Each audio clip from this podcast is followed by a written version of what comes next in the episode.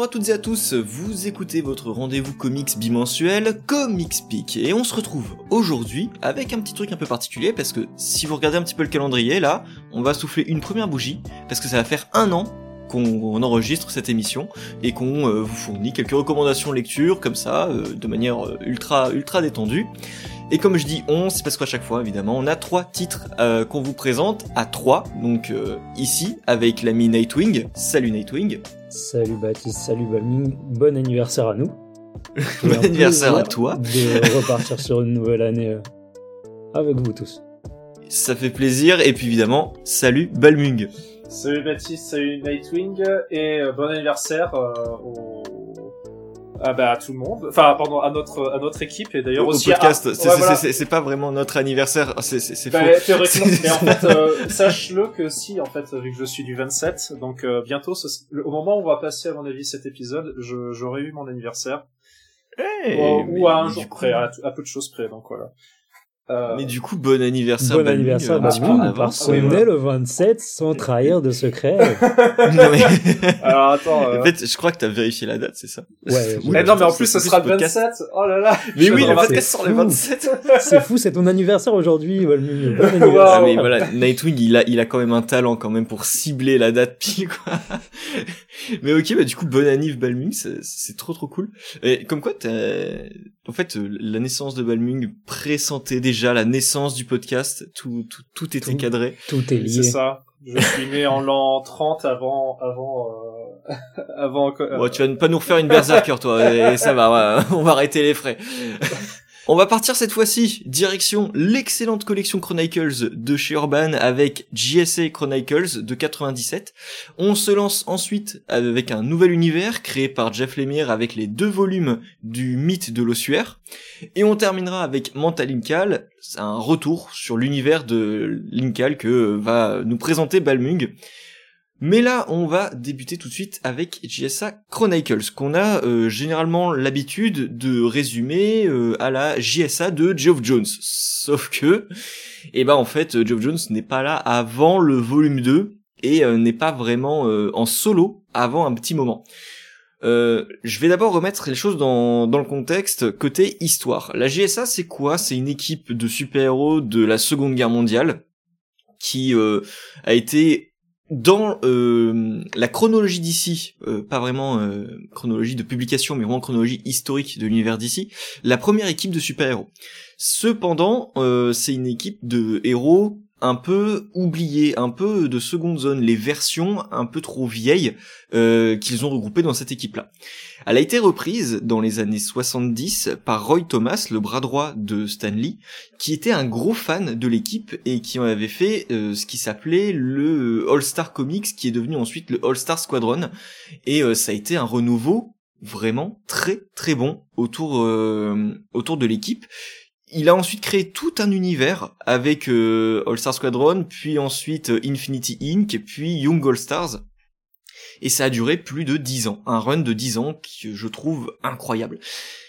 Et si je vous en parle, c'est pas juste pour vous faire la petite histoire, etc., hein, pas pour étaler ma science, mais c'est surtout pour vous dire, Geoff Jones a lu tout ça. Geoff Jones est un gros fanboy de All Star Squadron et euh, de ce run de Roy Thomas. Et il va intervenir par la suite en ayant l'idée de, de faire euh, cette chose-là.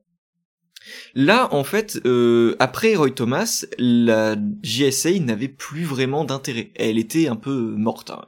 Euh, en fait, il avait tellement changé les choses, il avait tellement changé les règles du jeu et créé une chronologie parallèle à l'univers d'ici qu'au final, d'ici, quand ils ont voulu relancer la Justice Society of America dans les années 90, bah ça a pas duré longtemps. Ça a duré une dizaine de numéros à tout casser et euh, ça a été un, ça a été un four. Et la GSA est restée euh, muette pendant un paquet d'années jusqu'en 97 où euh, justement ils vont faire appel à James Robinson, parce que bah, James Robinson c'était un scénariste qui marchait très très bien, on n'arrête pas de vous parler de son Starman, c'était pour quelque chose, et il va être associé à David Goyer, et David Goyer, vous le connaissez, forcément, parce qu'il a écrit, alors là c'est un peu, ça date un petit peu, mais Dark, euh, Dark City de Alex Proyas dans les années 90, euh, film à qui on on accorde la paternité de, de Matrix, euh, et également Man of Steel, euh, la trilogie de Nolan sur sur Batman.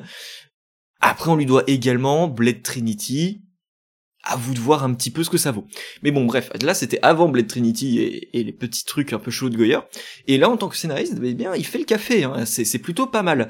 On va avoir une un moyen de redynamiser la GSA tout en restant fidèle à l'équipe avec ses membres fondateurs. On va retrouver Alan Scott, Jay Garrick, on va retrouver euh, qui d'autre? Le Sandman originel, celui des années 40. On va retrouver qui d'autre? Le Docteur Fate, on va retrouver Hawkman, et également deux nouvelles têtes avec le Starman de James Robinson, euh, Star, euh, Spangled Kid devenu Stargirl de Geoff Jones, que Geoff Jones avait créé dans Stars and Stripes. Euh, ensuite, on a euh, qui d'autre on a? Bah, on a Wildcat comme ancien personnage mais on a aussi d'autres nouvelles têtes euh, avec euh, Atom Smasher le, le, fils du, du premier du premier Atom. Donc c'était c'était une association et également déjà dans le rapport à la notion d'héritage qui fonctionne très bien. Du point de vue du contenu de ce premier volume, la JSA, ça a également une tentative Campagny avait les droits de lancer ce run-là en France, dans sous le format Big Book. Sauf que euh, ça s'est arrêté au bout de deux numéros, deux volumes, et c'était frustrant, très frustrant. C'était sur cinq en plus, non? C'était pas censé arriver en cinq tomes, un truc comme ça? Euh, Plus, parce que t'as au moins 12 volumes en VO, donc euh, ça devrait être en 6. D'accord. Ça devait être en 6 dans l'idée d'association de deux volumes par, euh, par volume français. Donc là, Urban, sachant ça également, euh, va apporter du contenu inédit dans ce premier volume avec ce qui s'appelait les All Stars euh, Justice Society of America ou alors les All Stars JSA, je sais plus comment le titre exact. Toujours est-il que ce sont des numéros qui suivent en, soi une histoire indépendante. Euh, qui visent surtout à présenter les différents personnages et les différentes euh, paternités des personnages de la JSA. Ça peut paraître vraiment accessoire. Et euh, là en lisant le truc je me suis dit bon bah alors c'est c'est une idée de, Urban pour euh, compléter le volume et dire voilà on a mis du contenu inédit. Sauf que bah c'est pas incohérent. C'est pas incohérent parce que on a les mêmes scénaristes avec ici Jeff Jones parce que c'est le c'est surtout là-dessus où on voit Jeff Jones là dans ce premier volume là euh, et on a quand même des équipes artistiques assez intéressantes euh, et certaines histoires que j'ai trouvées plutôt touchantes. Donc même pour des stand-alone qui sont parfois très courts, hein, on a des histoires qui peuvent durer 6 euh, pages. Et eh bien en fait c'est vachement cool pour découvrir le personnage à travers une thématique et une histoire qui se suffit à elle-même. c'est très très accessible et j'étais même surpris de voir cette présentation des membres de la JSC pour une équipe qui n'est pas très connue et des membres où on se dit waouh pour l'introduire ça va quand même être un petit un petit bordel et bah c'est vachement bien fait. Et là-dessus, j'étais vraiment surpris en bien. Donc on a l'introduction de Jay Garrick, euh, du rapport avec Flash, on a l'introduction de Alan Scott, mais ce qui m'a marqué surtout, c'est ces nouvelles têtes, euh, ces personnages où je me suis dit, waouh, eux c'est du pur produit années 90, début 2000, euh, pas facile d'accès, quoi, c'est vraiment des personnages obscurs de chez obscurs. Eh bien par exemple, pour le Ourman euh, numéro 2, et eh bien en fait sa présentation est super touchante, je l'ai trouvé génial. La présentation de Stargirl, parce qu'on n'a pas euh, Stars and Stripes, donc on n'a pas vraiment tout le contexte familial. On sent que ça manque un petit peu, mais il suffit de voir un petit peu la série de la CW à la rigueur pour comprendre au moins avec le premier épisode le, la situation. Et encore que, si vous suivez bien les dialogues, ça suffira pour euh, comprendre un petit peu de quoi il en retourne. Mais n'empêche que là, la petite histoire dans euh, All Stars GSA, c'était vraiment pas mal. Côté grande euh, grande figure là-dessus, on a quand même une histoire de Hawkman par Jeff Lubb et Tim Sale.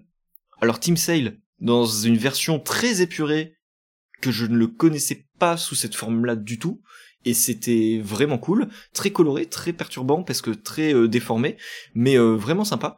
Et de l'autre côté, on a une histoire de, euh, c'est pas Wildcat, par Howard Shekin, c'est pas le premier Sandman, je ne sais plus quel personnage c'était, mais on a on a du Howard Shekin également, et j'étais très étonné, même si c'était un petit peu hors sujet son histoire, c'était quand même très surprenant. et bref, c'était une succession de présentations très très cool. Tout ceci avec euh, le, les premiers numéros de JSA, la série euh, de, éponyme euh, du volume, où on va avoir une nouvelle présentation de l'ensemble de l'équipe. Donc ça fait pas vraiment doublon, parce que d'un côté on présente les personnages les uns avec les autres, enfin au cas par cas, et de l'autre côté on vous présente l'ensemble de l'équipe, cette nouvelle version-là. On a également des relations établies avec pas mal d'autres choses, et ça, j'avais oublié à quel point c'était riche, mais l'introduction par le premier Sandman, ensuite la présentation de la nouvelle génération, ensuite l'appel justement de, de ces héros perdus, morts, parce que justement l'intrigue principale, je l'ai pas encore établi là parce que c'est le tout, le, tout premier arc, euh, on a des héros qui meurent, et à la Watchmen, il va falloir intervenir pour savoir qui est euh, le meurtrier derrière tout ça. Évidemment, tout ceci aura des conséquences sur l'avenir de l'équipe. Donc on a vraiment quelque chose qui est ciblé autour de la JSA. Et je trouve ça super intéressant, parce que comme introduction, ça donne l'ampleur et l'importance de la JSA euh, vis-à-vis de, de, cet univers de en fait, qui finalement n'est pas si connu que ça par le public français actuel. Euh, et c'est, je trouve, très très bien foutu. Euh, ça permet de réintroduire des personnages un peu obscurs également, dont on ne comprend pas forcément le fonctionnement. Je vais pas spoiler parce que bah on a assez peu de contenu euh, au final euh, dans, dans dans le rapport à l'intrigue et euh, aux surprises que peuvent apporter que peut apporter le volume. Toujours est-il que bah, le, le, final est quand même très efficace. L'histoire est assez simple à suivre malgré tout.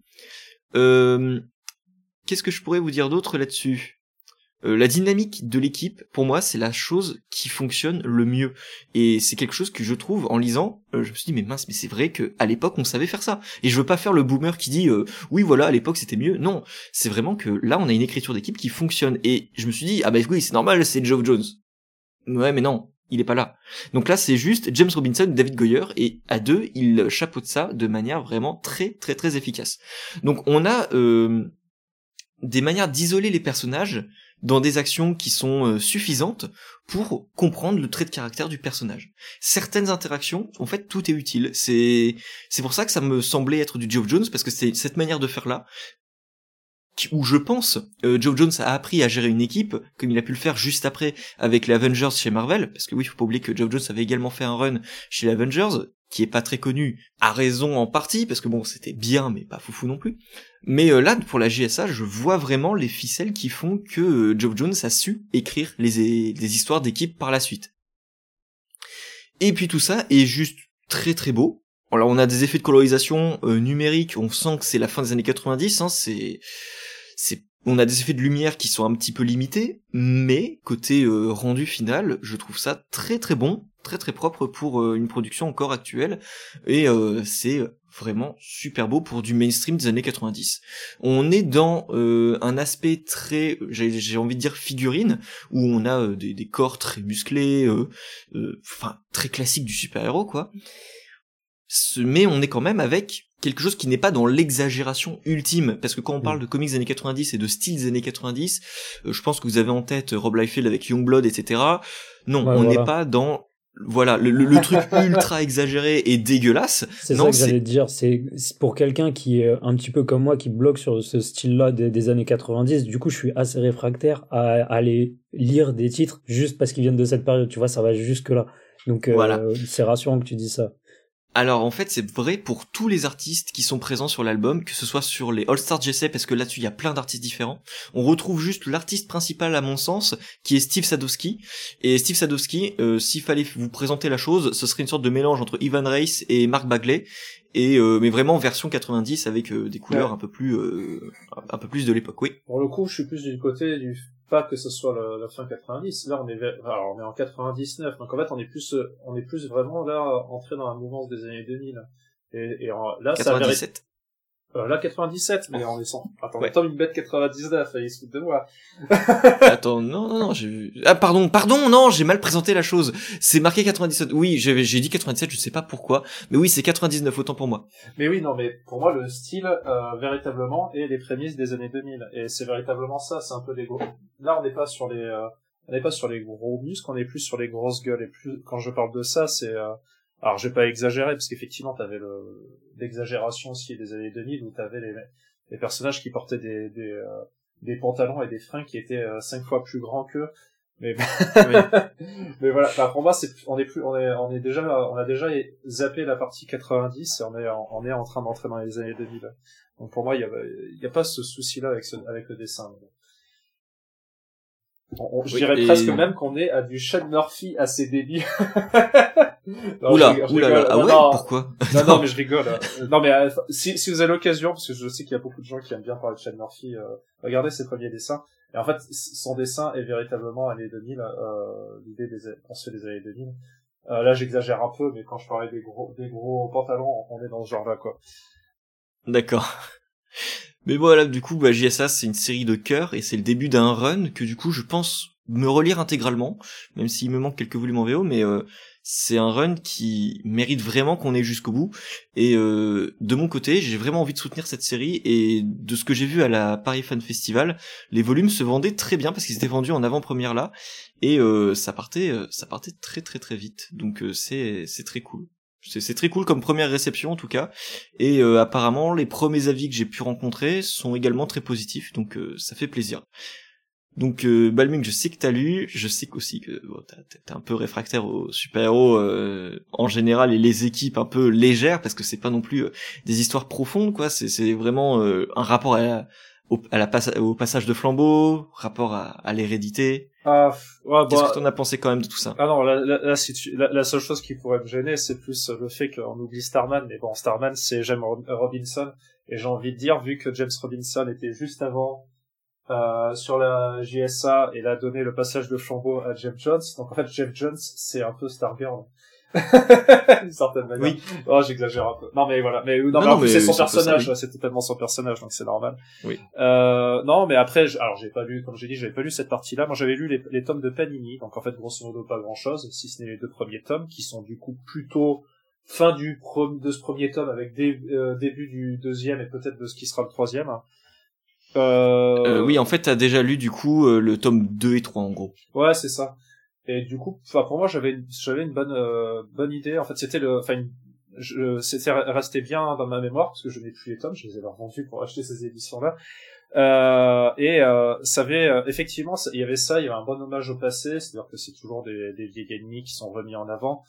Euh, il y a aussi cette espèce de lassitude des personnages, c'est-à-dire qu'en fait les personnages sont sont vieux, euh, mais pas dans le sens où ils vont être, euh, ils vont, ils vont se dire euh, non, il est temps. Enfin, ils hésitent à prendre leur retraite. Les personnages vieux sont véritablement vieux, et en fait, t'as Mhm. véritablement espèce- ce côté d'équipe euh, entre des, euh, entre des, voilà, des, des vieux et des jeunes qui reprennent, donc notamment le, le, le fer de lance qu'on verra surtout à partir du deuxième tome sera Stargirl, parce que Starman ne va pas rester très longtemps. Hein et qui Ouais. elle va être la dynamique de l'équipe et qui va voilà alors, avec tous ces personnages qui ont qui ont la soixantaine on va dire je, je pars du principe qu'au moins on est arrivé à ces niveaux là quand on parle de d'eux Oui.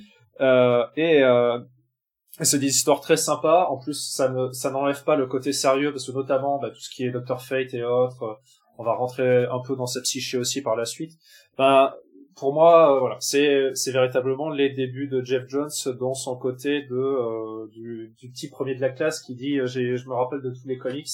Alors peut-être pas au point où il va rentrer euh, à faire son Green Morrison à dire euh, non mais rappelez-vous Ouais. ce comics euh, il y a près de 70 ans qui est sorti, euh, on n'en est pas là, mais on est quand même voilà quelqu'un qui a assimilé les bases et qui et qui sait les régurgiter tout en a- en amenant son ben, son point de vue sachant que voilà, c'est quelqu'un, comme euh, on en parlait déjà dans d'autres émissions, Jeff Jones c'est véritablement quelqu'un qui est très performant quand c'est de travailler sur un, un, un univers connu, un univers qui a déjà un long, un long passé, et un, grand univers, tout simplement.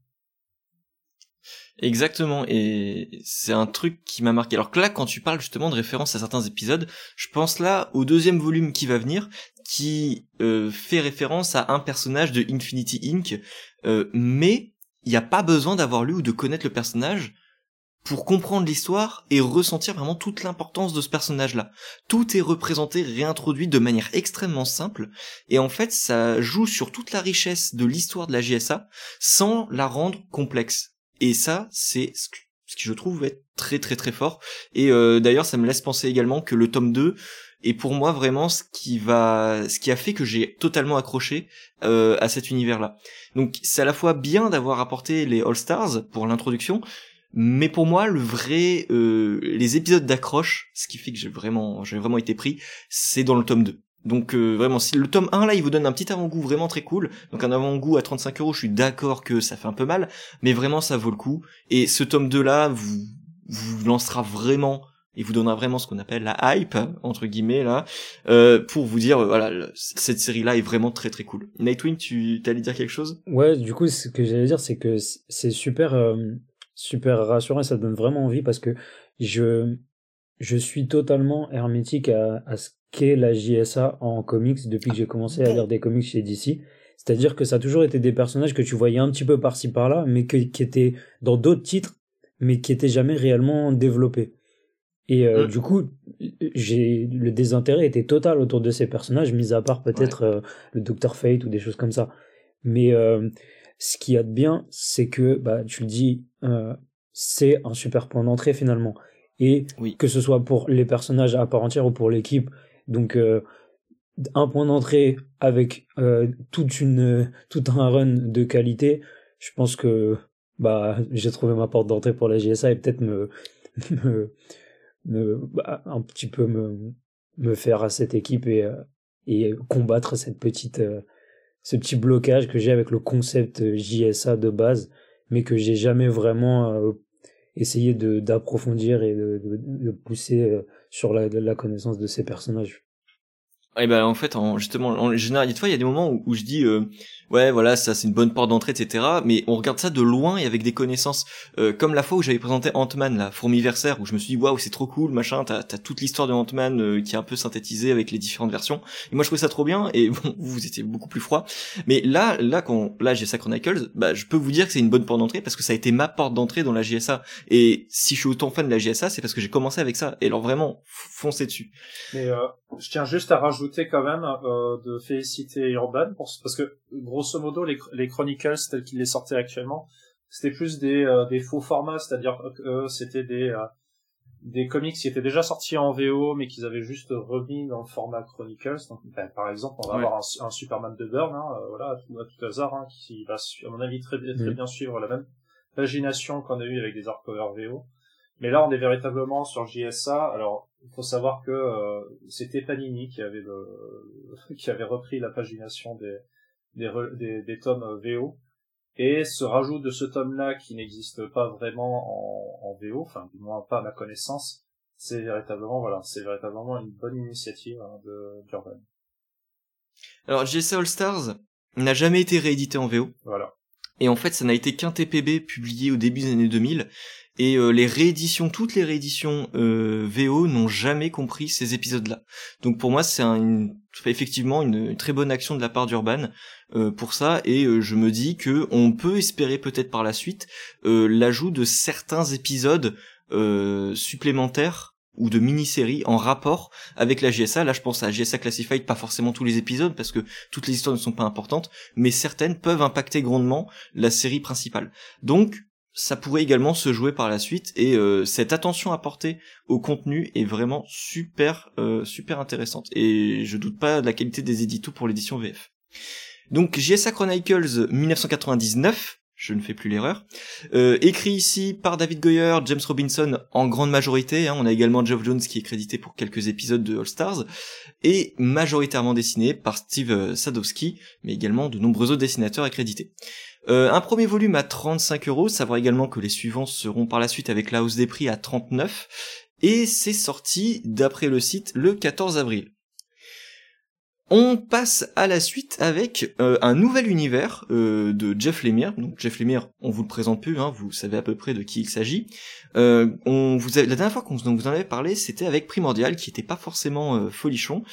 cette fois-ci, on s'attaque à un nouvel univers avec déjà deux volumes publiés ce mois-ci avec oulala j'ai perdu le titre en VF parce que ça me perd totalement avec le mythe de l'ossuaire merci Nessie et c'est justement toi qui vas t'en occuper effectivement donc les mythes de l'ossuaire en français donc euh, on va parler essentiellement de du passage et des euh, euh de 10,000 Black Feathers du coup en anglais et donc de Passageway également, les titres originaux. Donc de, de l'univers qu'ils ont appelé en VO de Bone Orchid Mythos, donc qui est un nouvel univers, comme tu le disais, lancé par euh, Jeff Lemire et Andrea Sorrentino chez Image, un nouvel univers horrifique qui donc se compose pour l'instant euh, d'un numéro euh, publié dans FCBD, du passage, de 10,000 Black Feather, et euh, une mini-série en six numéros qui va arriver donc un petit peu plus tard au mois de juin. Tenement, du coup un, un univers très très très récent, mais qui, qui a une très belle base de départ. et on peut directement commencer avec ce qui va être en VF le passage qui va contenir du coup ce numéro FCBD plus l'histoire du passage.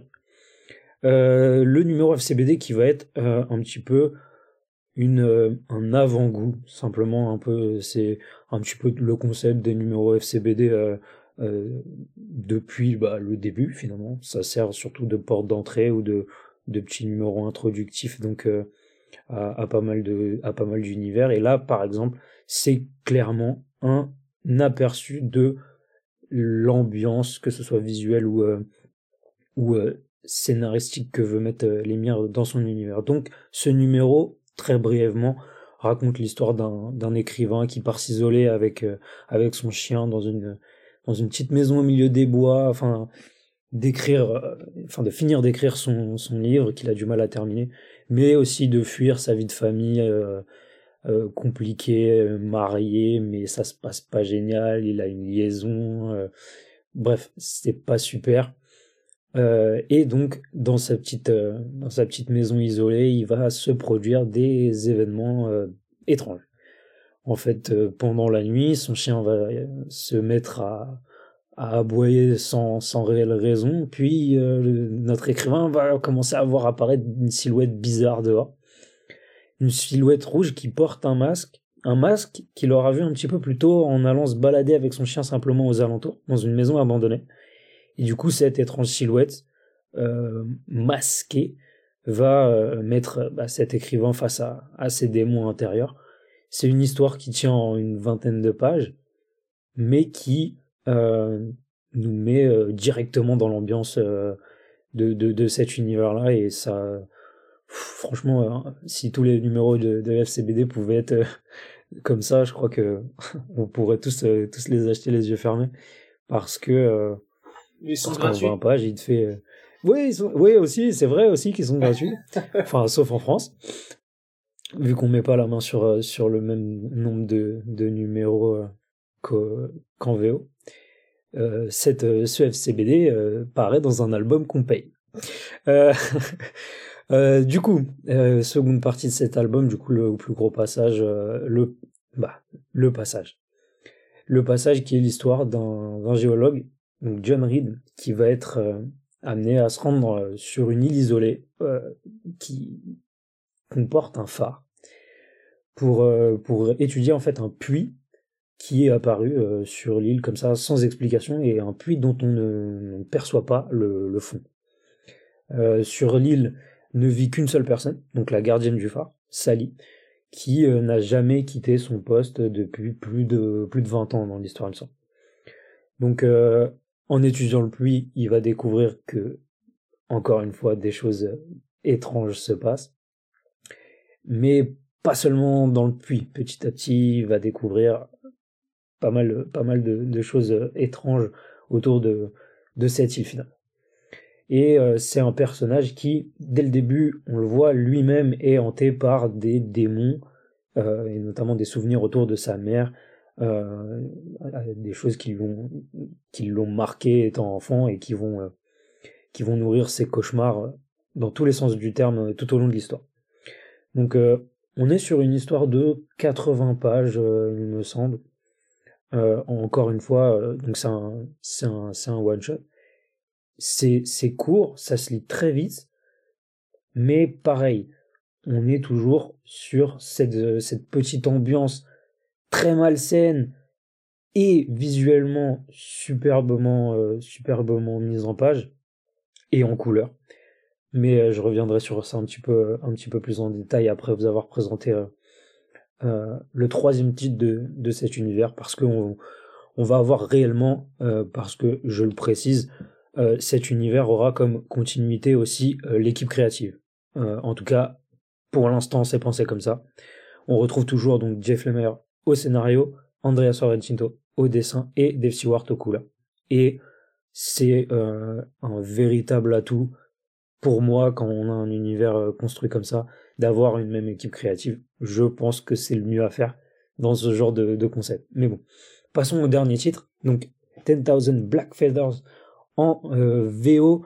En français, euh, j'ai perdu euh, le titre, les, euh, les. Le passage pour le premier. Le passage, mais le deuxième, c'est les. Et 10 000 plumes. Les 10 000 plumes noires.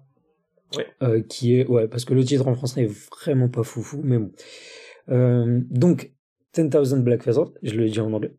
C'est une mini-série, cette fois en 5 numéros, euh, qui raconte l'histoire de Trish et Jackie, qui sont deux amis d'enfance qui partagent euh, une passion commune pour euh, tout ce qui est fantasy, jeu de rôle, et qui vont voir euh, la frontière entre leur imaginaire et le réel se faire de plus en plus fine, parce que en fait, ces deux jeunes filles vont vouloir développer elles-mêmes leur propre univers et créer leur propre leur propre leur propre monde de fantasy. Et cette frontière entre donc euh, leur imaginaire et le réel va se faire de plus en plus fine avec euh, l'apparition de d'entités mystérieuses et, angoissantes. Le pitch a l'air euh, a l'air très très basique, mais je vous garantis que la façon dont, dont l'histoire est racontée et dont sont traités les personnages donne donne une qualité au titre. C'est quelque chose auquel je suis pas vraiment habitué les titres horrifiques J'en ai lu très très peu. Et euh, je m'attendais à quelque chose de vraiment euh, bas du front et euh, juste du, du, bête et enfin un peu à l'image de, de films d'horreur quoi. Et ça va plus loin. On, a beaucoup plus que ça et et suivre ces deux personnages c'est c'est plus que qu'intéressant et pas simplement parce que bah, l'univers est horrifique et parce que ça fait peur et parce que bon revenons un petit peu à notre à notre histoire donc euh, une entité qui va être une entité va apparaître donc euh, dans dans la vie euh, de, de, de Trish qui va être essentiellement dans une grande, une grande partie de l'histoire, ça va être qu'une voix dans sa tête qui, au départ, je me suis même demandé si c'était intentionnel. Pour moi, ça l'est. clairement, Jeff Lemire joue avec ça on se demande euh, finalement si elle est vraie, si elle est fausse. Il en joue. Je vous laisse pas, euh, je vous laisse euh, après découvrir ce qu'il en est par la suite. Mais donc, on suit donc dans cette histoire les deux jeunes filles de leur rencontre quand elles étaient petites, en passant donc par leur adolescence et le fait que pendant cette période-là va se créer une distance entre les deux. Trish qui est quelqu'un d'un peu introverti, qui est un petit peu euh, pas peur d'aller vers les autres, mais quand même, hein, on ressent une, certaine, une certaine crainte de, bah déjà de, grandir, mais surtout d'aller vers, euh, de, ouais, faire, clairement, elle, elle a pas envie d'aller vers les autres. Et à l'inverse, Jackie va, euh, bon, pour plein de raisons liées à, à sa, à son environnement et puis à son âge, va elle euh, vouloir faire tout l'inverse, euh, faire plein de choses, les, les bêtises d'adolescente euh, finalement qu'on peut qu'on peut voir dans toutes les histoires où il y a une ado rebelle. Là, c'est un petit peu c'est un petit peu l'idée. Jusqu'au jour où bah Jackie disparaît. Et c'est du coup, on retrouve Trish plusieurs années plus tard, qui revient dans la ville de son enfance, et c'est à ce moment-là donc que commence l'histoire, et c'est comme ça qu'on découvre petit à petit tout au long par des flashbacks euh, l'histoire de leur rencontre, leur amitié, comment ça, comment euh, sa, disparition euh, s'est produite. Donc voilà, c'est superbement construit, je trouve. comme je le disais, c'est pas seulement l'univers horrifique en lui-même qui est, qui est intéressant dans cette histoire, c'est vraiment la relation entre les deux personnages qui, euh, qui fonctionne extrêmement bien et, euh, et le développement des, des idées que, que les meilleurs je trouve, sur, euh, bah sur, ces, sur ces personnages un petit peu introvertis, qui vont avoir un petit peu des, des doutes constants, des, des, des, craintes, et qui sont donc renfermés à cause de tout ça. Et je trouve que, que les meilleurs le fait super bien avec, avec son, son histoire c'est le traitement de, tous ces points-là. Et comme je le disais tout à l'heure, je m'attendais pas à ce qu'il y ait autant de développement autour de personnages dans ce genre de de, de récits horrifiques. Je pensais vraiment pas qu'on euh, qu'on arriverait à, ce niveau-là de développement de personnages, tout simplement.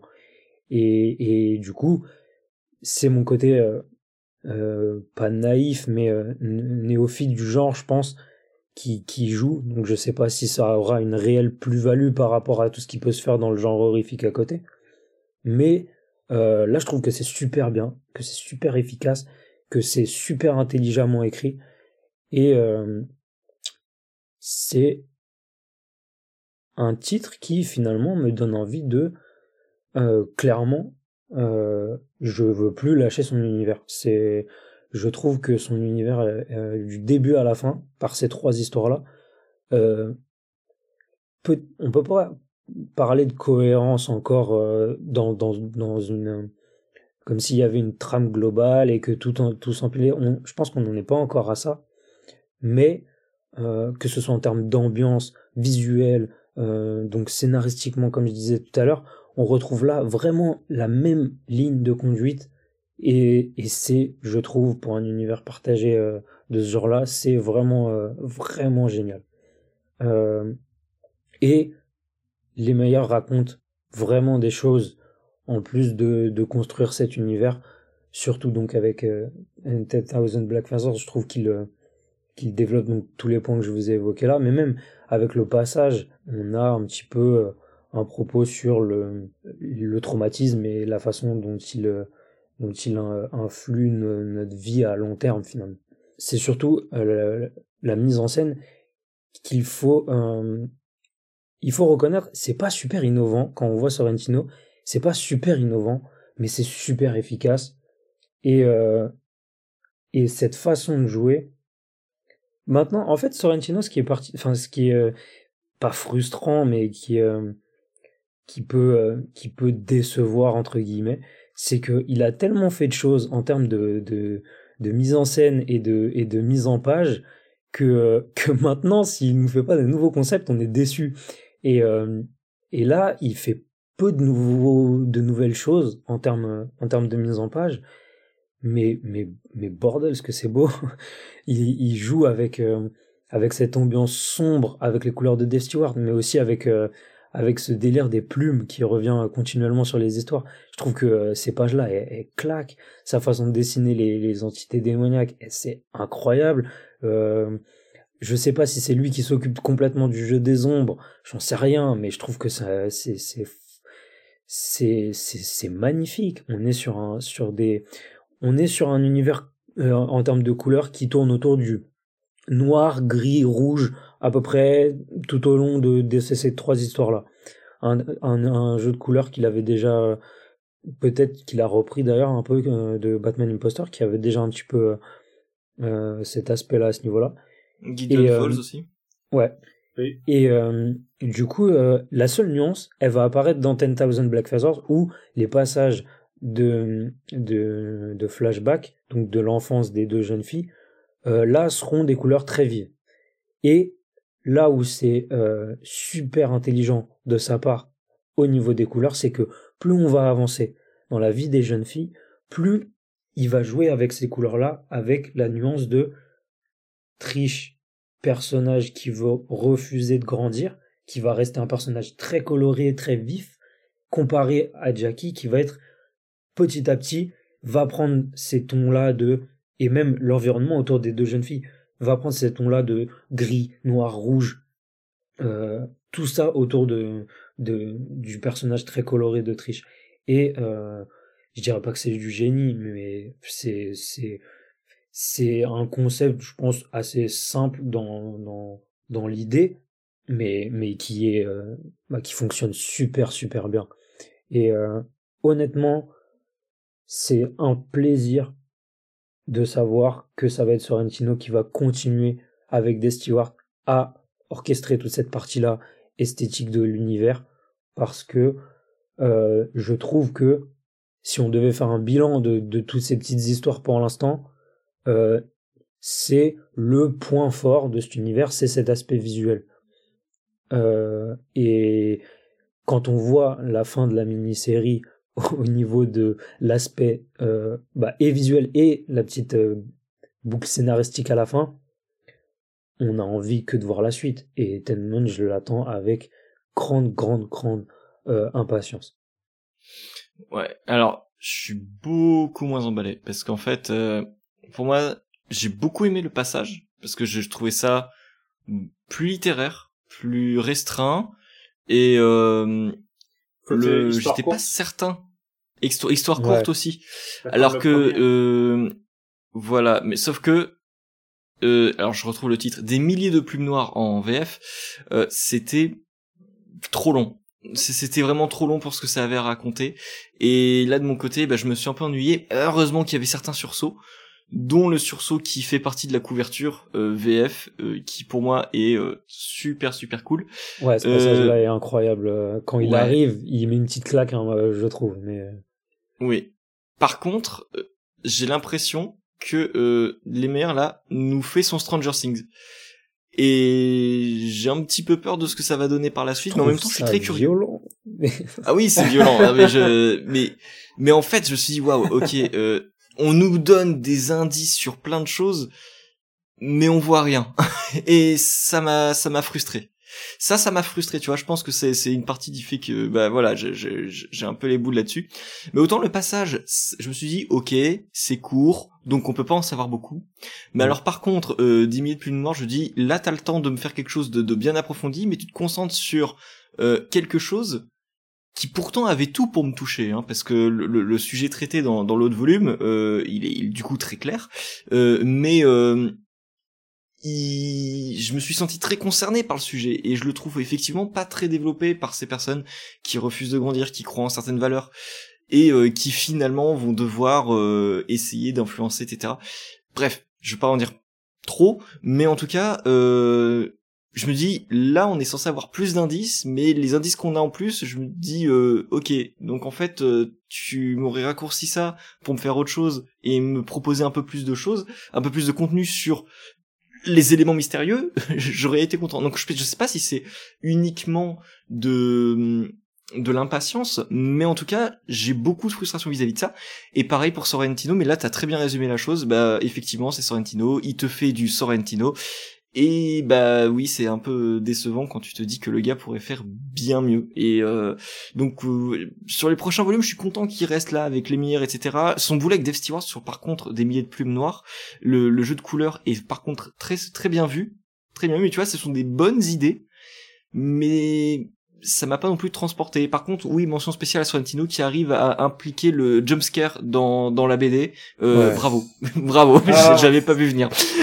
bah, le jumpscare c'est pourtant très compliqué. Après, il n'y a pas que ça. Il y a véritablement aussi la mise en scène parce que dans une BD, de toute façon, euh, rarement l'humour, enfin rarement l'humour, pardon, rarement l'horreur euh, fonctionne. Tout simplement, la plupart du temps, l'horreur c'est du jumpscare ce qui est triste, hein, je, je, connais des très bons films qui ne jouent pas là-dessus, et heureusement, parce que c'est très gonflant. Euh, mm. Pour donner une idée avec, euh, ben, c'est vrai que très, je, je n'ai pratiquement pas de BD d'horreur chez moi, tout simplement pas parce que je suis une chocotte, c'est juste qu'en fait ça ne m'atteint pas. Et euh, il y a que effectivement celui-ci, euh, Gideon Falls aussi, qui arrivait un petit peu, mais un petit peu, euh, je le trouvais plus avec Passage Joué effectivement. Euh, et là, par exemple, euh, bon après notre exemple, quand j'ai présenté la dernière fois, c'est Ice Cream Man, qui le montre plus sur de la démence euh, au niveau de l'horreur et qui va pas jouer sur les, de toute façon sur les jumpscares parce qu'en fait on est sur des couleurs pieds extrêmement pétantes. Mais bon, je m'éloigne de l'heure. Mais effectivement, euh, bah après c'est Sorrentino quoi, c'est-à-dire qu'en fait euh, il a il a trouvé ses petits trucs, notamment il avait trouvé ses petits ses petits trucs à lui, genre euh, les bulles dans, enfin les, les, les, cases dans des cases avec, euh, bah, par exemple avec le Sanguinoro, il s'amuse à briser des os euh, dans des cases quand les gens se font frapper. Mais le, le, fait est que bon voilà, ça n'a pas forcément extrêmement évolué. Là, c'est plus au niveau des couleurs, des noirs profonds, des petits monochromes justement où on va te montrer, par exemple, je sais pas moi, les corbeaux, on te les dessine pas, on te montre juste les ombres des corbeaux dans le ciel et c'est enfin pour moi ça, ça reste très sympa après c'est vrai que euh, euh, ouais pour revenir là-dessus oui effectivement je trouvais que c'était un peu long un peu euh, un peu tiré par les cheveux le le, son le dernier titre euh, mm. le seul truc qui me qu'effectivement je peux revenir là-dessus c'est qu'effectivement en fait à la place de multiplier format, c'est-à-dire un single euh, avec une histoire, un, un hardcover avec une histoire et ensuite euh, des singles, euh, des singles pour une histoire, ils auraient juste resté sur le format du hardcover, ils sortir un petit hardcover de temps à autre avec une, histoire de, alors je sais pas, t'es sûr que c'est fait 80 pages? J'aurais dit moins. alors 128 pages pour le passage.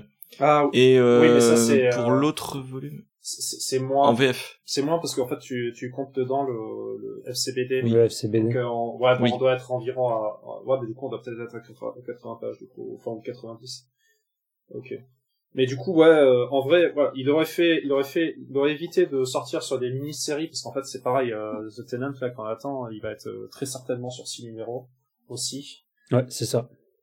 Je qu'est-ce que qu'est-ce qui l'aurait empêché de tout sortir en hardcover je sais pas parce qu'en fait euh, il aurait pu très bien faire son euh, son euh, et se dire tiens je, je vais sortir du roman graphique par contre là on galère sur les titres et euh, j'avoue que là-dessus on va pas jeter la pierre à Urban parce que quand je vois les titres en VO c'est effectivement un bel enfer de regrouper tout ça entre le FCBD euh, The Bon euh, Orchard Mythos, The Passage Away, et euh, t'as, un, bordel avec entre les euh, mythos et de l'autre côté Ten, ten Thousand Black Feathers. Ah ok d'accord, c'est un autre mythos également.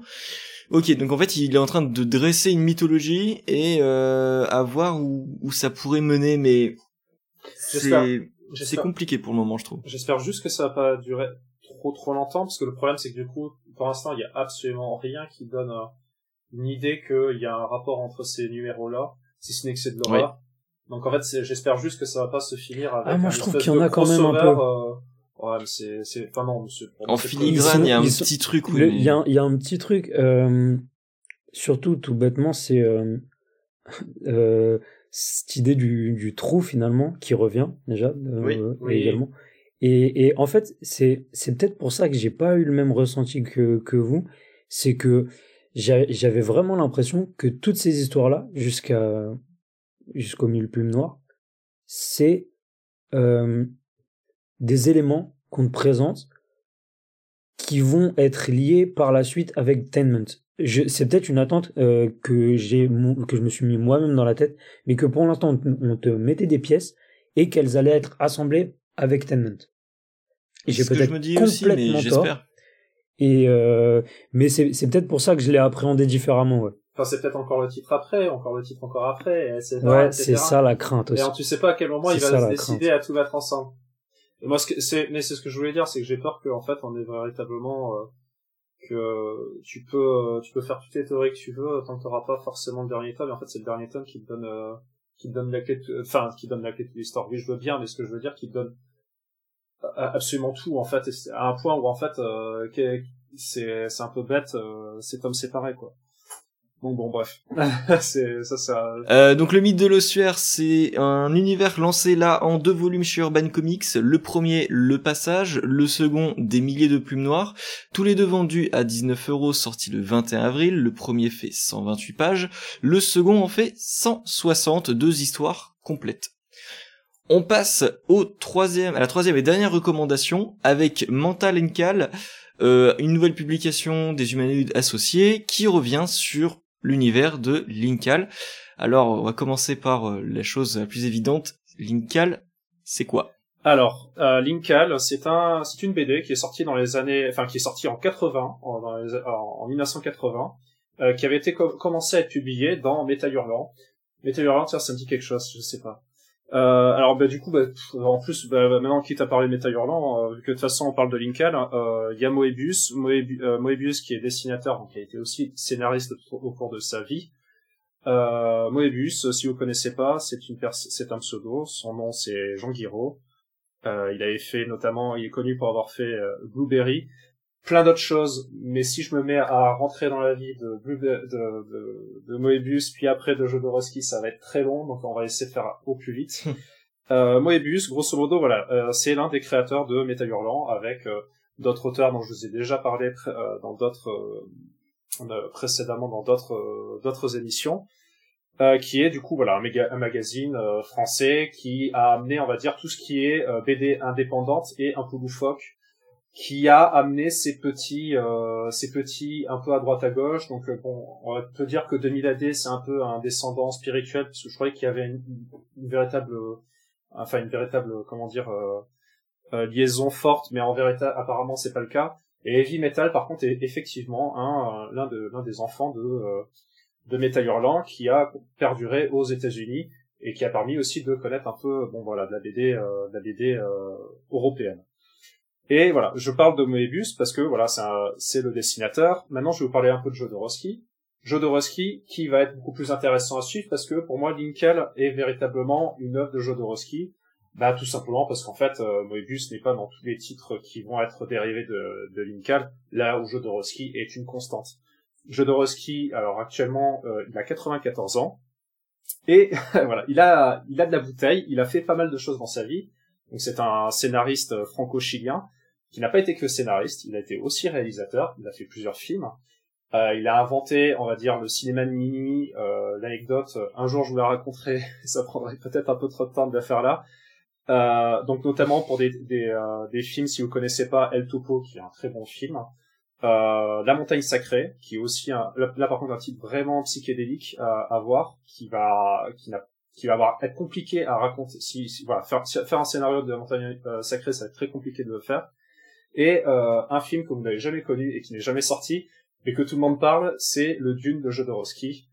Voilà, tout simplement, parce que voilà, c'était impossible de ne pas en parler parce que c'est le, film où euh, tout le monde va vous dire ah ça aurait été le meilleur Dune qui serait jamais sorti.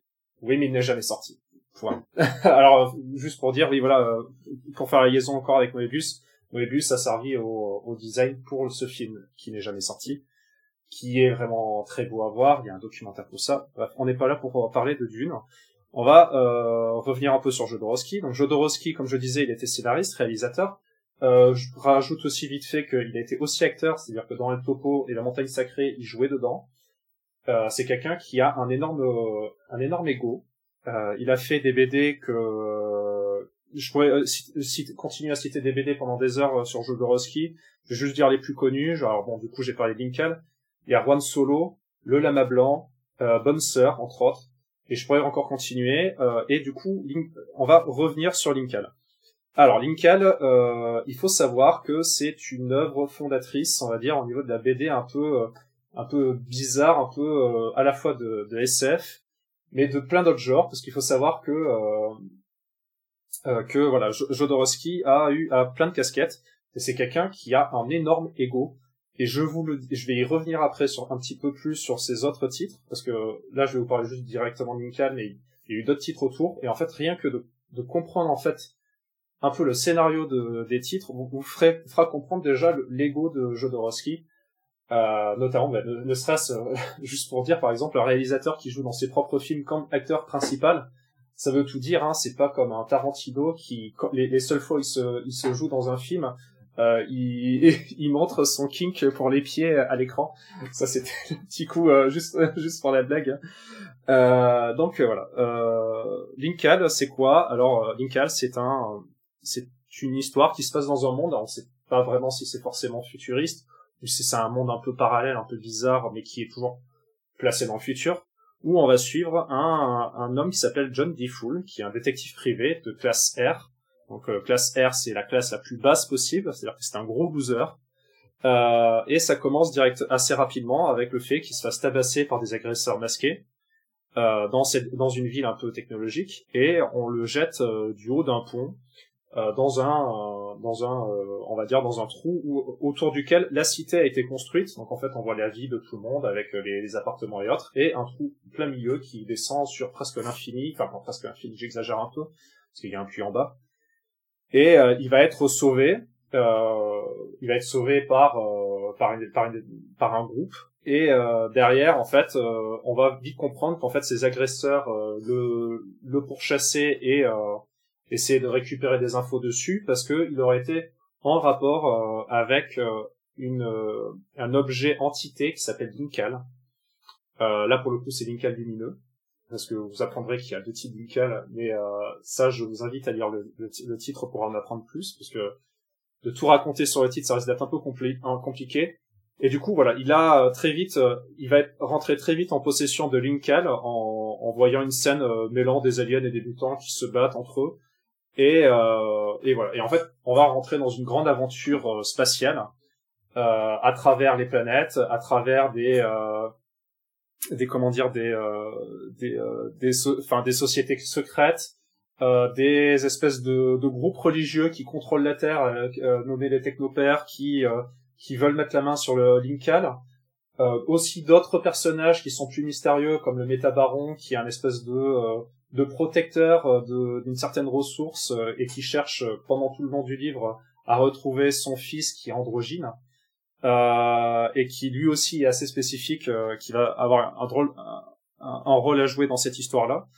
Et euh, plein d'autres trucs, par exemple les Berg, qui sont une, une, une race, une race alien qui se, qui sont, qui sont des clones d'un seul et même membre qui se serait en fait, qui tous les je sais pas combien de milliers d'années, il y a un espèce de combat dans leur race où en fait grosso modo s'il y a quelqu'un qui arrive à atteindre le, mausolée au milieu de leur cité et coucher avec une espèce de divinité qui est au sein de leur cité, alors euh, cette personne qui va s'accoupler avec cette divinité là va devenir va en fait va tuer tous les autres clones et en fait euh, des nouveaux clones vont se générer avec son code ADN tout simplement.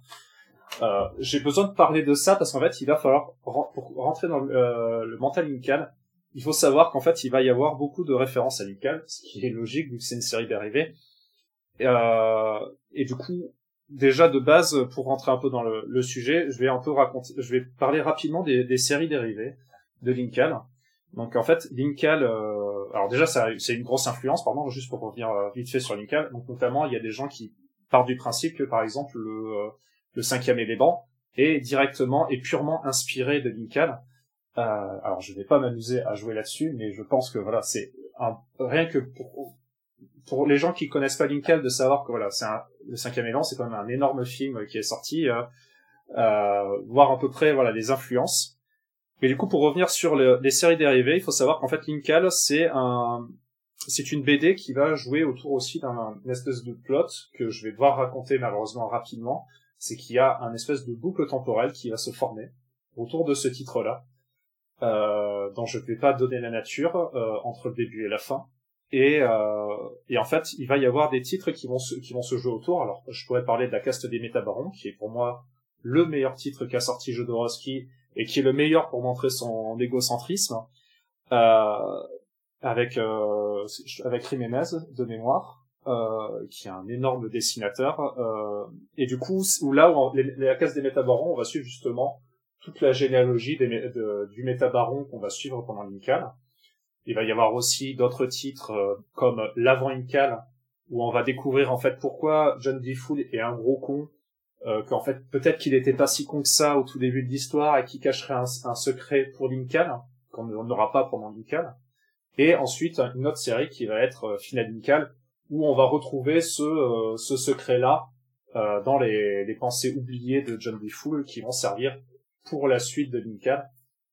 Bref, en fait, c'est toute une espèce de d'arborescence de titres qui vont se placer avant, après, pendant, etc.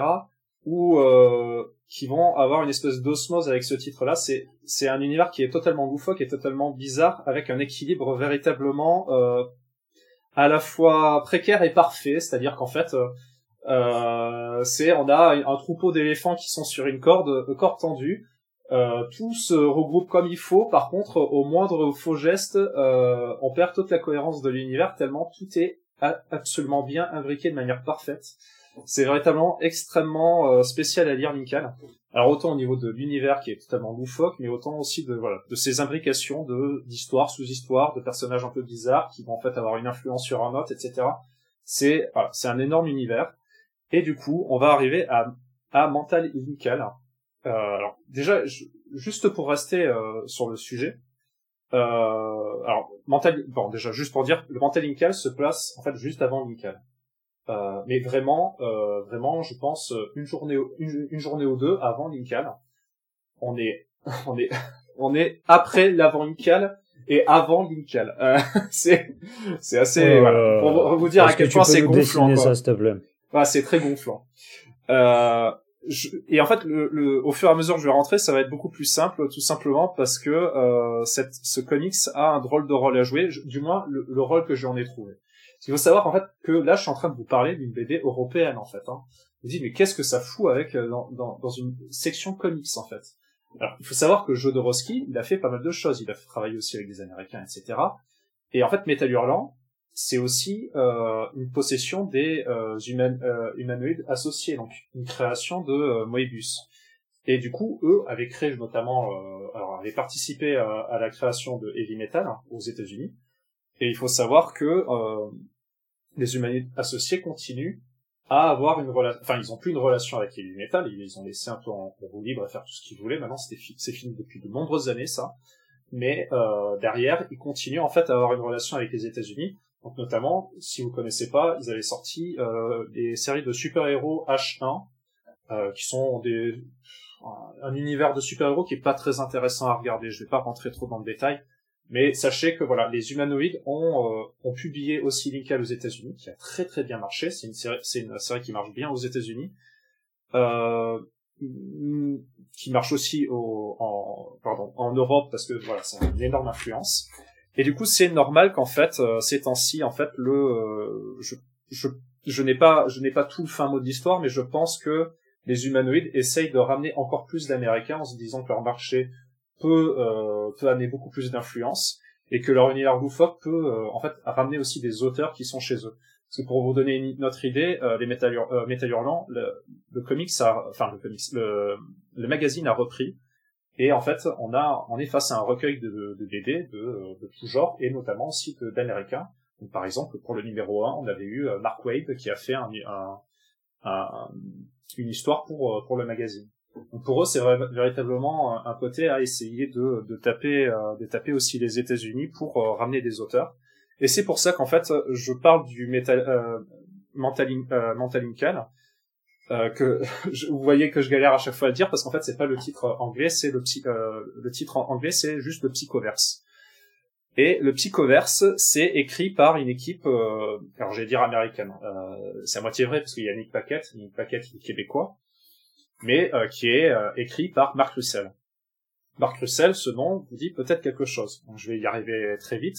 Mark Russell, c'est un peu c'est un peu le pitre euh, dans le comics, on va dire. Alors pas le pitre dans, le sens que c'est un, un abruti, loin de là, mais c'est quelqu'un qui est véritablement sur la parodie et sur de l'humour, euh, l'humour distillé dans des histoires euh, qui, qui ont un tournant sérieux, mais il va essayer de rajouter son petit humour pour euh, critiquer un peu, faire une petite critique de société. Euh, alors notamment, il avait été, il avait commencé un peu sa carrière avec euh, God, God is disappointed in you, que je n'ai pas lu. Par contre, j'ai lu plein d'autres de ses livres, notamment les de CBD, pardon, notamment les Flintstones, qui était aussi une euh, un peu critique de société en utilisant les Flintstones qui sont euh, alors la traduction c'est les pierres à feu où c'était euh, il y avait eu toute une, ribambelle de comics d'Anna Barbera qui avait été récupérés et chacun en fait reprenait des thèmes on va dire assez adultes pour faire des petites critiques de société à droite à gauche et voir dans l'histoire aussi il, avait fait, il a fait aussi euh, Billionary Island, qui va critiquer en fait grosso modo des super riches qui, voyant qu'ils foutent le bordel dans le monde et notamment laissant une pollution de dingue, vont aller s'échapper sur une euh, sur une île motorisée euh, et euh, et s'extraire en fait de la populace. Et du coup, tu, on va suivre un espèce de reporter qui veut critiquer ce, ce, ce lieu paradisiaque. Euh, il va avoir fait aussi 13, euh, qui est là chez euh, chez DC, où ça va être euh, une jeune influenceuse qui va devenir présidente de la présidente américaine.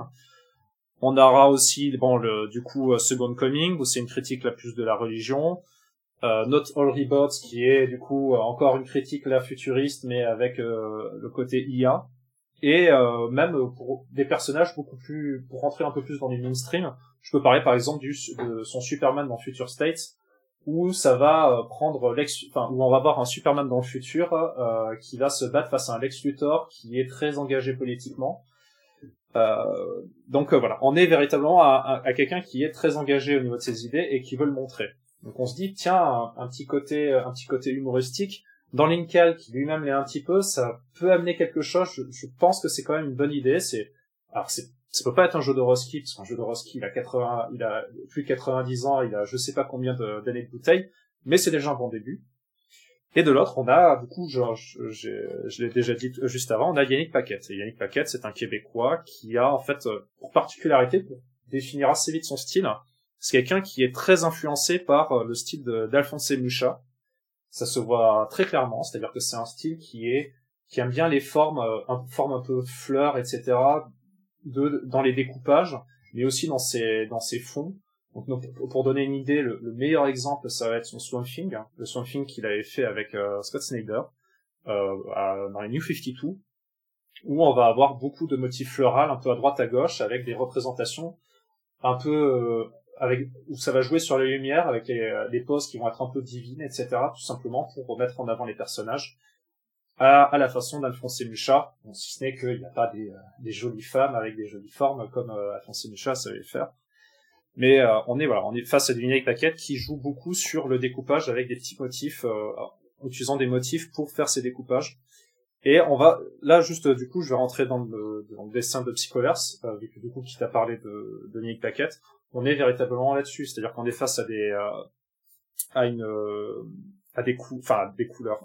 je, je sais pas si c'est lui sur les couleurs. Alors là pour le coup, je me pose moi-même un problème. Non, c'est pas lui sur les couleurs, mais du moins au niveau des euh, au niveau des euh, des pages et le à mon avis le, le dessinateur, enfin le, coloriste qu'il a choisi était quelqu'un qui était très euh, très dans les couleurs assez claires, si ce n'est une certaine partie que je rentrerai en, en parlant d'histoire, et aussi de rejouer sur ces petits motifs là pour faire ses découpages. Donc là maintenant je vais parler un peu de euh, l'avant enfin l'avant le le psychoverse il était temps, parce que là, ça va faire au moins 10 minutes que je parle, voire plus, sans avoir abordé le sujet du titre. Mais il faut savoir que c'était impossible que je n'entre pas euh, dans Linkal avant de pouvoir euh, rentrer là-dedans, parce qu'en fait, il va y avoir besoin de quand même de pas de référence.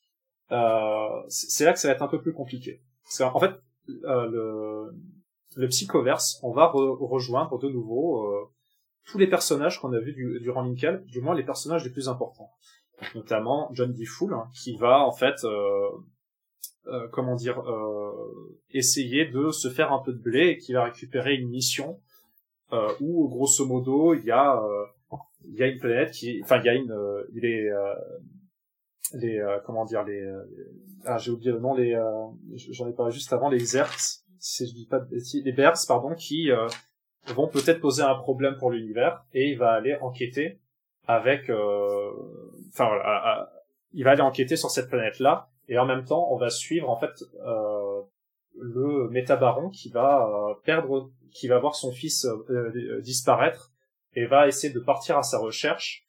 Et par la même occasion, va se retrouver aussi, lui aussi, sur la planète des Bears, dont j'ai parlé juste avant, avec cette espèce d'entité qui, si tous les, tous les, je sais pas combien de cycles, euh, quelqu'un vient euh, la féconder, ben, il deviendra le personnage entité de, cette planète-là, des Bergs.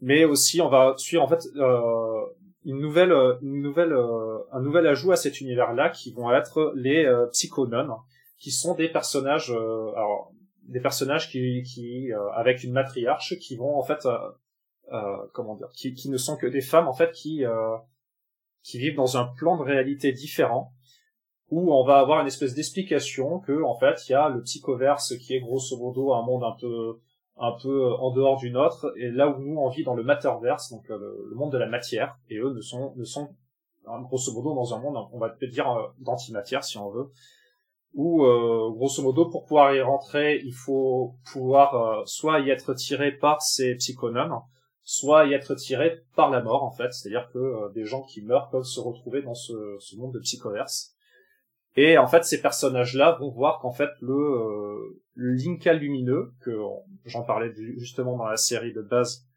euh, qui était en fait apparemment dans leur univers, a été euh, dérobé et elles vont vouloir le récupérer.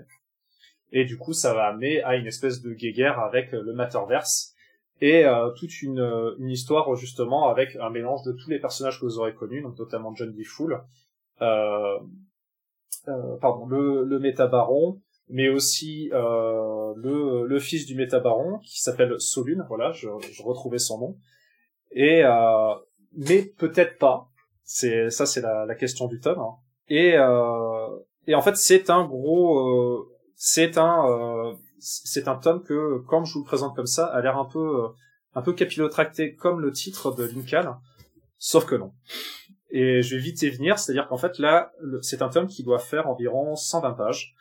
Euh, si vous avez déjà lu du, du, de Linkal, et je vous invite à le faire, vous allez vite comprendre qu'en fait, euh, beaucoup de ces des points qui sont élaborés pendant ce titre-là sont des points qui sont déjà du si ce n'est les psychonomes. C'est-à-dire qu'en fait, on va revoir effectivement les, les bears, sauf qu'en fait, les bears, c'est pas la première fois qu'on les voit, c'est pas la première fois qu'on apprend leur fonctionnement. Euh, aussi la débilité de John D. Fool, ça nous apprend pas grand chose, parce que là, il y a encore, on a encore une petite histoire là-dessus, mais ça reste assez, assez, euh, assez anecdotique. Même la quête du métabaron, au final, on trouve que on va essayer de lui donner un sens, mais en fait, ça n'a aucun intérêt euh, pour l'histoire. On va avoir quelques petites idées un peu marrantes, donc euh, notamment une société où, grosso modo, chaque nouveau président va se faire transformer en en planète. C'est-à-dire qu'en fait, on lui fait gonfler sa, tête jusqu'à ce que sa tête fasse la taille de la planète et écrase en fait l'ancienne planète dans laquelle il vit c'est assez particulier, mais euh, mais il y aura quelques petites idées, mais dans la dans la, la totalité en fait, ça va être euh, ça va être assez anecdotique. Et c'est là où je j'arrive à, à mon point, c'est qu'en fait euh, cette histoire-là n'est pas mauvaise. Elle est elle est très sympa à lire. En plus, on a des très beaux dessins de de comment de, de Yannick Paquette. Paquette. Mais euh, d'ailleurs, euh, petite mention, c'est qu'en fait, euh, si, si vous, avez déjà vu sa tête et que vous lisez ce titre-là, vous allez voir très vite qu'en fait, il s'est dessiné à un endroit. Peut-être euh, dans un dans un côté à vouloir jouer lui aussi de Lego avec euh, Jodorowsky. Non, je, rigole. Hein. euh, c'est voilà, c'est un titre qui est un peu passe-partout. Alors, il est c'est un titre qui est très bien, mais un peu passe-partout vis-à-vis de la grandeur de Lincoln il y aura effectivement un petit peu d'humour, mais on est, on est véritablement face à un Mark Russell qui est beaucoup plus muselé que, que d'habitude. On est, parce que habituellement, même si lui aime bien un peu l'humour fin, ça reste quand même du, euh, ça, ça, se voit très bien. Euh, là, on est véritablement à du, là aussi, ça se voit très bien, mais c'est beaucoup plus dilué. C'est, euh, c'est d'ailleurs un peu triste parce que quand on connaît Linkal, euh, ou l'humour, euh, l'humour surtout de situation, est véritablement présent, euh, de voir de se dire que Mark Russell se, soit alors je sais pas si lui a trop peur de, de vouloir retoucher trop à l'œuvre de euh, de Jodorowsky ou si c'est pas les des, euh, des instructions de des humanoides euh, voilà. Ça c'est un, un truc que j'aimerais bien savoir un jour. Mais ça reste en fait euh, ce que je voulais revenir là-dessus une bonne introduction pour Lincoln. Et c'est bien à mon avis le but de ce titre là c'est une introduction à Lincoln c'est, euh, je pense que c'est une introduction amicale pour les Américains. Euh, je dis pas que c'est un mauvais titre, mais c'est, on, a en fait, euh, on a un moyen, une vision diluée de Linkal. On a euh, déjà certains points qui vont être revus en fait pendant Linkal, voire pendant le final Linkal et l'avant Linkal. Mais tout ça, à part justement les antagonistes qui sont les, les psychonomes, c'est du déjà revu. Euh, c'est pas un, un, mauvais point. Ça reste euh, si vous avez, si vous avez besoin d'un petit complément après avoir lu tout ce qu'a fait euh, Jodorowsky. Euh, et, et, là, je vous dis, il y a vraiment beaucoup de choses parce que là, je vous ai parlé de certains types, mais il y en a encore qui sont liés autour de Lincoln. Euh, vous avez véritablement, enfin, vous avez véritablement peut-être envie de lire ce titre-là. Et je vous conseille, ça reste un bon moment à lire, mais ça n'a ça n'atteint même pas le volet de Jodorowsky. Je pense que là actuellement Marc Russell est juste, il est juste euh, en train de, de ramper par terre, en train de de faire un bisou sur le gros orteil de, de Jodorowsky. Euh, dans tous les cas, ça restera toujours un meilleur titre que un autre titre que j'ai essayé d'ignorer, de éviter de vous en, de vous parler là, parce qu'en fait, on n'est pas la première tentative de Linkal fait par des Américains. On avait Kill tête de chien, euh, qui est un personnage qui apparaît pendant Linkal, qui est voilà un personnage avec une tête de chien qui est connu pour être un gros baiser. Je dis bien gros baiser, c'est-à-dire que son seul intérêt dans la vie, c'est vraiment d'aller coucher avec des femmes à droite à gauche. Et on va suivre une histoire sur ce personnage-là où grosso modo va y avoir eu, il va y avoir une espèce de vengeance qui va s'appliquer à lui parce qu'en fait, euh, il a eu des enfants à droite à gauche qu'il a complètement ignoré et il a un retour de flamme. Voilà. Euh, si vous voulez du complément pour du euh, voilà pour de Linkal, je vous conseille plus le mental Linkal, dont je viens de parler juste à l'instant. qui va être juste un voilà un espèce de remâché de de Linkal en beaucoup plus simple. Je vous dirais d'aller lire directement Linkal en fait. Ne perdez pas votre temps avec ce titre-là. Ou si vous voulez perdre votre temps avec ce titre-là, faites-le quand vous aurez déjà tout poncé et qu'il ne vous restera plus que ce titre-là à voir. Ouais. Autrement dit, euh, vraiment pour euh, à la rigueur Marc Russell et encore pas tellement. Euh, Yannick Paquette à la rigueur et des planches que j'ai vues, euh, Yannick Paquette c'est pas non plus son meilleur taf non plus. C'est pas son meilleur taf et d'ailleurs je parlais du découpage. En fait il y a là où j'ai pas oublié de parler c'est qu'en fait t'as des phases qui sont dans le Matterverse et dans le Psychoverse et là où il s'amuse sur le découpage c'est dans le Psychoverse sauf qu'en fait ça représente on va dire un quart des pages. Donc c'est un peu triste. Euh, là où je l'ai connu beaucoup plus inventif au niveau des découpages, ce que vous aurez surtout, c'est plutôt ses ombres et, euh, et voilà, bah, ses personnages, ce qui est déjà pas mal.